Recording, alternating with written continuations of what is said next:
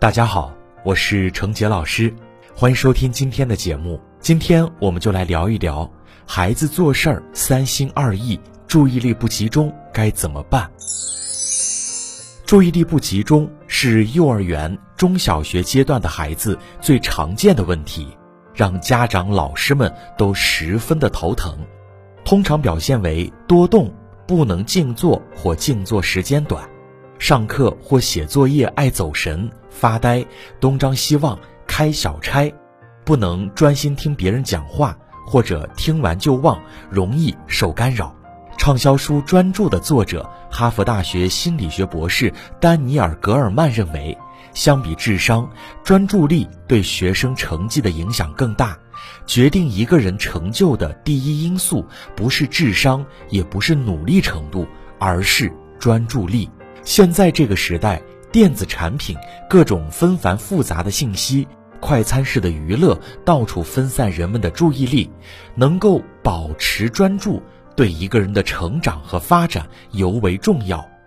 许多成年人集中注意力的时长都在逐渐缩短，在需要专心学习和工作的时候，总忍不住打开手机看看，缺失了专注力，思想涣散。工作学习效率会极大的降低。我们观察那些成绩优秀的孩子，特点之一就是能充分抓住课堂上的四十分钟，认真专注的听讲、写作业、阅读的时候也能够静下心，精神高度集中，因此学习效率很高。缺乏专注力的孩子，随着时间的推移和其他孩子的差距就会。越拉越大。今天的节目中，陈老师给各位家长一些对策。培养孩子专注力，首要一点是保护孩子的注意力。作为家长，我们不要随意打扰孩子，尤其是在他专心写作业、看书、玩玩具、做自己事情的时候，不要为了关心孩子。动不动去嘘寒问暖、送吃的喝的，这对孩子只会是一种干扰，会破坏他的注意力。平时多让孩子进行阅读、玩乐高、拼图等需要保持长时间注意力的活动，少接触电子产品以及短视频。